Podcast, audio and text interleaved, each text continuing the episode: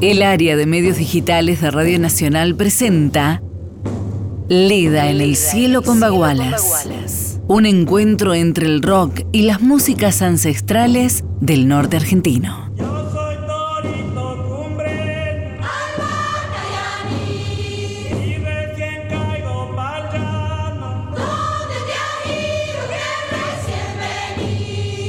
Uno de los más interesantes encuentros entre el rock y el folclore es también uno de los menos conocidos. Grito en el cielo volumen 2, de Leda Valladares. La baguala, canto cósmico para gente joven. Ese canto inconvencional, inaudito, de una enorme libertad de expresión, sobre todo para el canto. Es el canto delirante que de algún modo buscan todos los jóvenes del mundo que están en contra de lo convencional. Y siempre he sentido que los chicos del rock estaban en esa línea y que eran los mejores herederos de este gran canto ballista.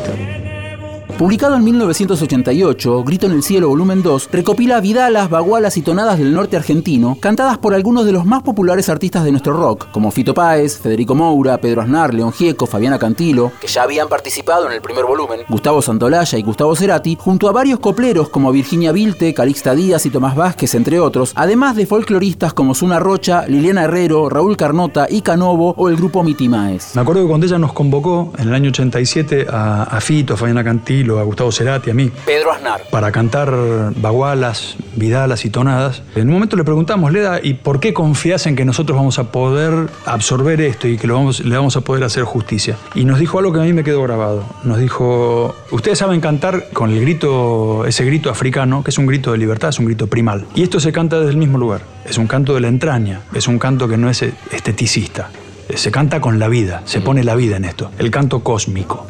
En su adolescencia, Leda había cantado jazz bajo el seudónimo de Anki. También había formado parte, junto a algunos amigos como el Cuchi Leguizamón, el Mono Villegas y Adolfo Ábalos, del grupo Fijos, nombre que surgía de la sigla folclóricos, intuitivos, jazzísticos, originales y surrealistas. Sobre todo en casa, mi piano era transitado a cada rato, todos los sábados, por Adolfo Ábalos, que santiagueño estudiaba farmacia en, en Tucumán. Y venía a tocar el piano a casa y también vino a tocar Enrique Villegas. Ellos estaban siempre viniendo y también vino una vez Ariel Ramírez a casa. Bueno, todos los músicos que, que, venían para la provincia pasaban por el piano de casa, así que he tenido la suerte de oír muy buena música en casa.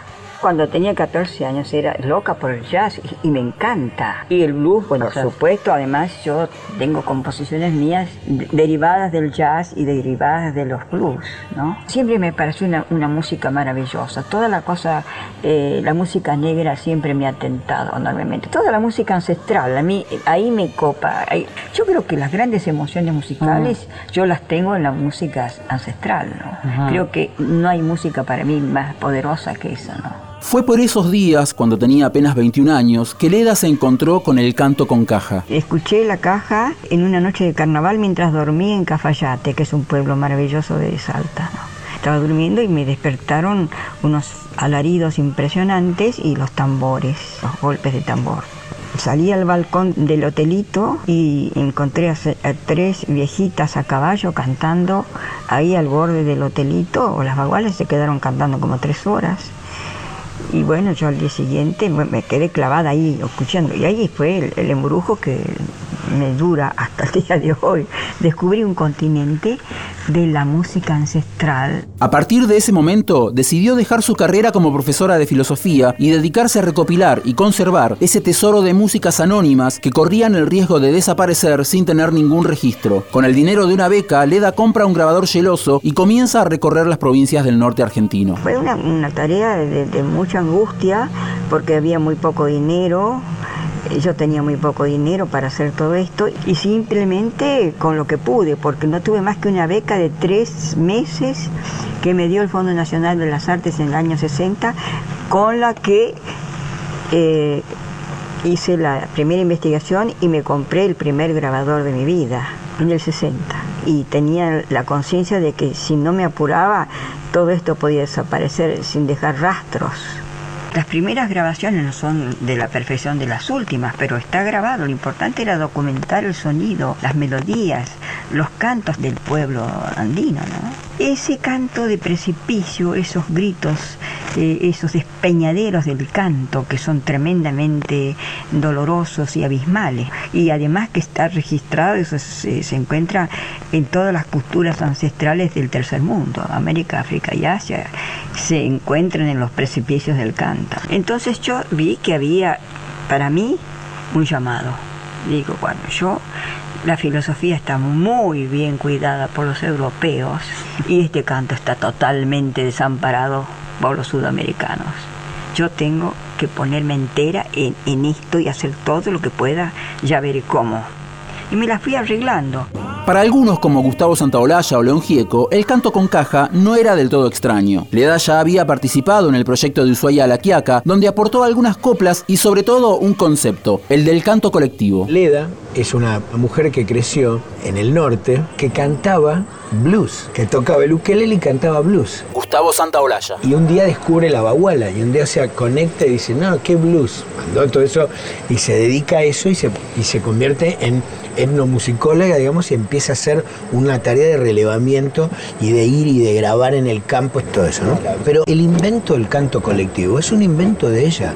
Es, es como un compositor minimalista, es como un Philip Glass, como un Steve Reich. No existen mil personas cantando juntos con cajas toda una baguala. Es una cosa que creó ella. Con la colaboración de varias maestras de Tucumán, Leda logró reunir a 1.400 alumnos de escuelas primarias para cantar bagualas.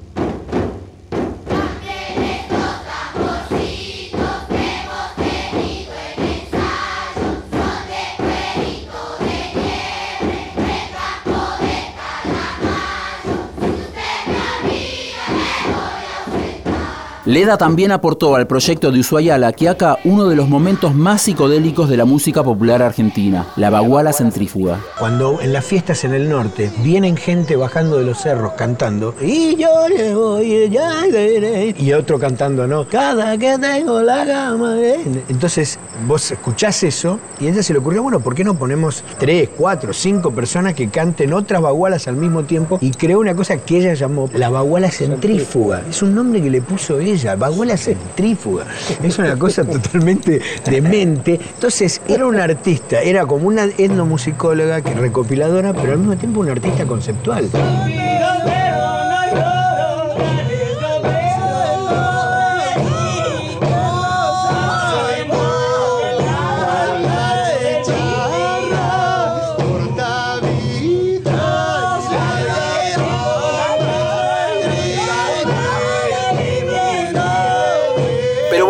El Cielo 2. El disco reúne 34 tracks, entre los que se destacan En Atamiski, quizás la última grabación de Federico Moura, acompañado por el guitarrista de Virus, Daniel Esbarra.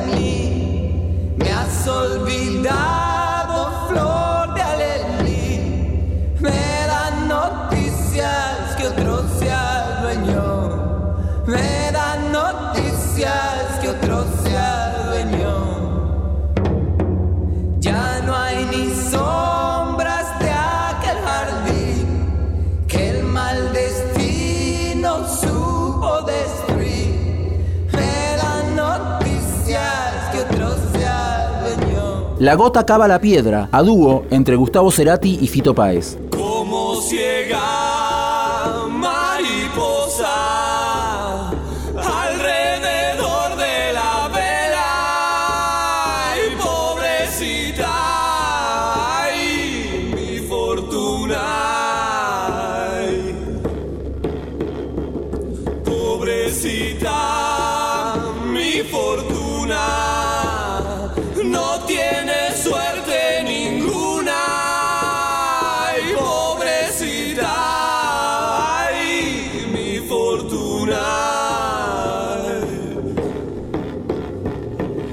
así está mi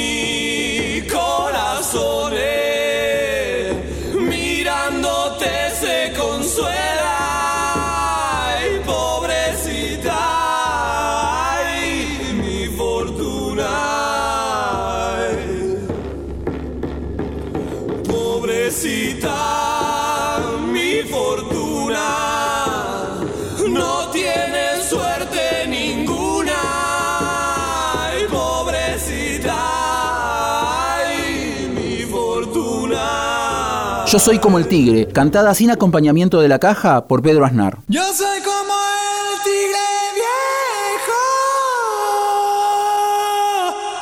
Me gusta la carne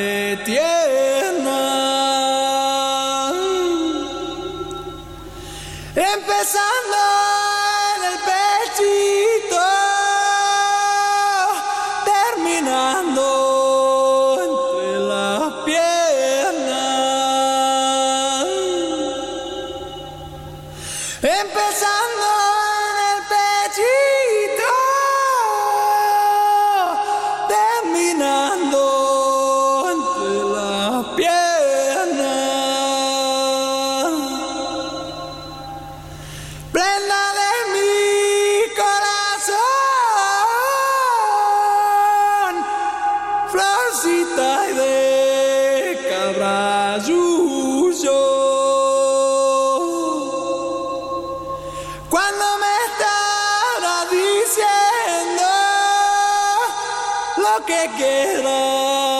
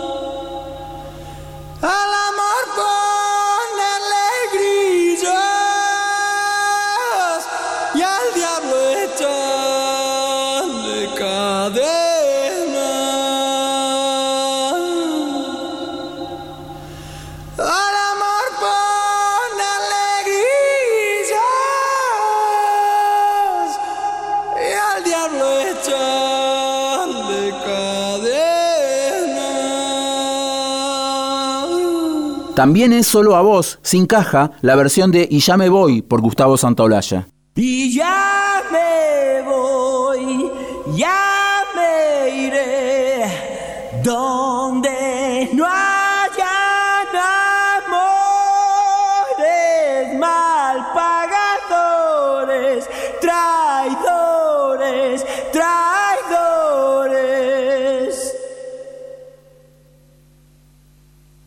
De norte a sur vengo a cantar cuando te hayas perdido, recién te a pesar por abandonar, por abandonar.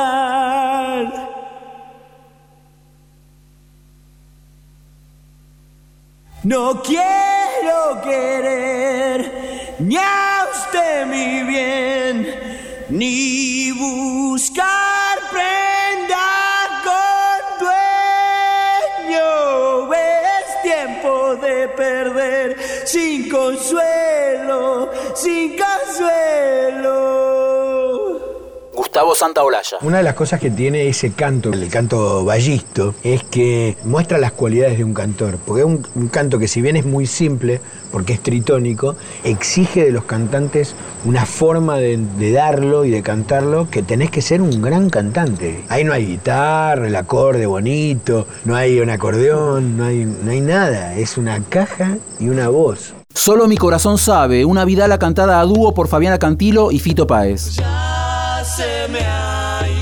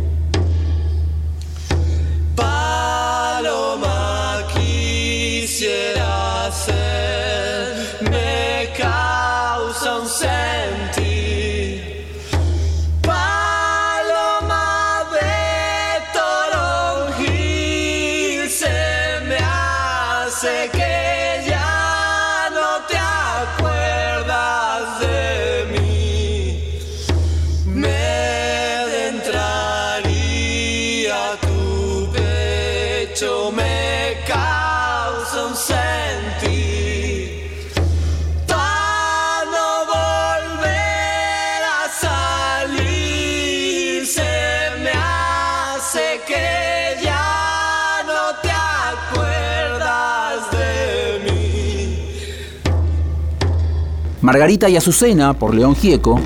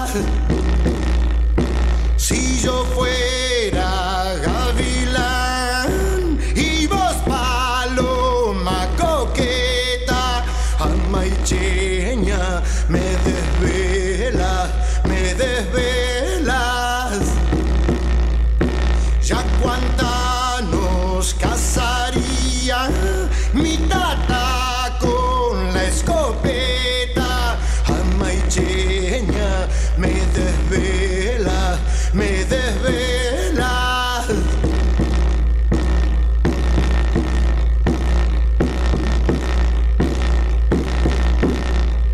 y La Vidala Nadie lo riega, por Liliana Herrero y Raúl Carnota.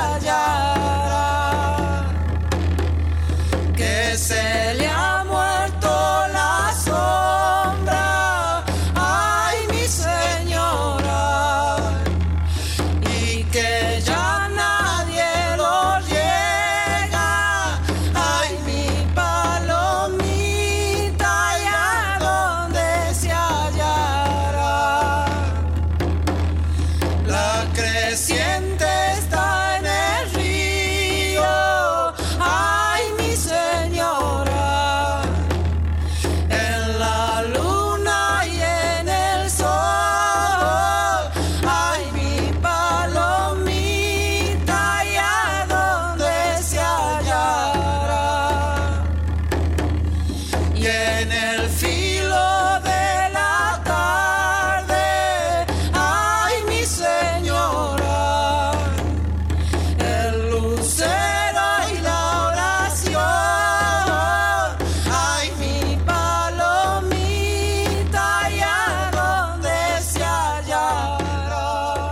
Grito en el Cielo 2 fue presentado en el Teatro Nacional Cervantes, en dos funciones a sala llena, en las que copleros y rockeros compartieron escenario y experiencias. Les dije, ustedes a, a raíz del blues están muy cerca de la Vidala. Y yo les dije, bueno, eh, en realidad la música ancestral, sea negra, sea indígena, están muy sobre la misma tesitura, es decir, el grito y el tambor se han movido sin armonía. Era melodía y ritmo, canto y tambores. Y le dije, bueno, los llamo porque no quiero que les pase lo que a mí, que yo recién vine a descubrir esto a los 22 años, porque nadie en Tucumán me dijo, existen unas maravillas aquí cerquita nomás, hay las montañas. Entonces, como me parece un crimen lo que hicieron conmigo, yo que sé que ustedes se van a apasionar con este material, los llamo para decirles lo que es y para hacerles oír esos cantores de los valles de los que hay que aprender el misterio del canto. Eso hice yo. Y más que decirle canten haciendo, oigan lo que ellos hacen. Inmediatamente se prestaron y, y lo hice en dos o tres meses y grabamos todo esto. Y además, como ellos son muy músicos, prestaron el oído a los bagualeros y se quedaron sorprendidos. Además, yo hi- hice una, una fiesta en el Teatro Cervantes donde vinieron los bagualeros de Salta y estuvimos en la misma escena compartiendo. Y estaban muy felices los bagualeros, como ellos, de cantar al lado de, de un hombre de la quebrada de Mahuaca o de, o de Salta o de Tucumán. El año pasado le hicieron un reportaje a Pedro Aznar y él dijo que él, después que aprendió a cantar la baguala, canta de otro modo. Es decir, que los misterios a donde te lleva la baguala desde el punto de vista de la expresión y del manejo de la voz, que es bastante difícil podértelo eh, concretar en palabras normales, él ya es una especie de brujo de la voz agreste, de la voz sideral, porque esta voz es sideral. Está en las entrañas y está en la cosa cósmica. Es, es una cosa mixta de tierra y cosmos. Grito en el cielo sumó a los cantores vallistos, a la gente de los valles calchaquíes, cantantes de folclore de las grandes ciudades y a músicos de rock. Pedro Aznar. Con lo cual mucha gente no entendió por qué. E incluso le- les pareció una cosa osada y, y mal distorsionada que los músicos de rock estuviéramos ahí presentes. Sin embargo, eso dejó fruto en muchos artistas. En Fito Páez, en Fabiana Cantilo, en mí. Gustavo Cerati cantó, cantó bagualas y las dejó grabadas. Eh, seguramente eso informó algo de su música también. El trabajo de ella fue el de unir, no el de separar en, en cajoncitos o en compartimientos estancos. Cuando nosotros mismos le preguntamos a Leda por qué nos convocaba a los músicos de rock, y ella me dijo, ustedes cantan rock y el rock es heredero del blues. Es la música que cantaban los negros en los algodonales como un canto de liberación de su espíritu, para que lo único que estuviera esclavizado fuera sus cuerpos. Ustedes que están cantando esa música van a entender perfectamente bien de dónde sale este canto y desde qué lugar se canta. Y no se equivocó. A mí personalmente me cambió completamente la manera de cantar, me cambió completamente la manera de entender la melodía. Ella me dijo una vez, la melodía, no te olvides nunca que la melodía es la reina de la música. Todo lo demás es decorativo.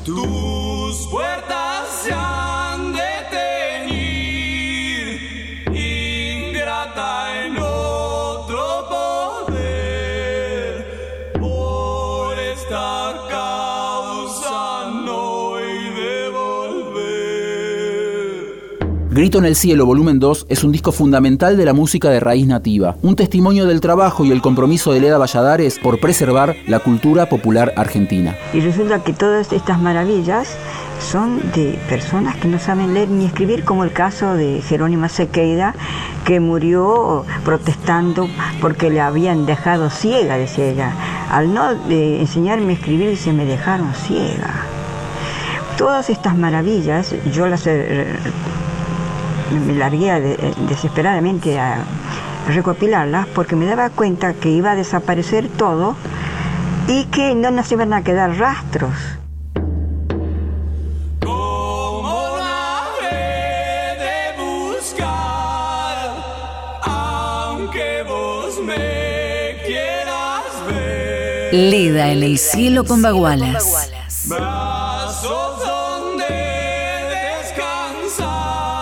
Texto e informe Leo Acevedo. Edición Ignacio Guglielmi. Una producción del área de medios digitales de Radio Nacional.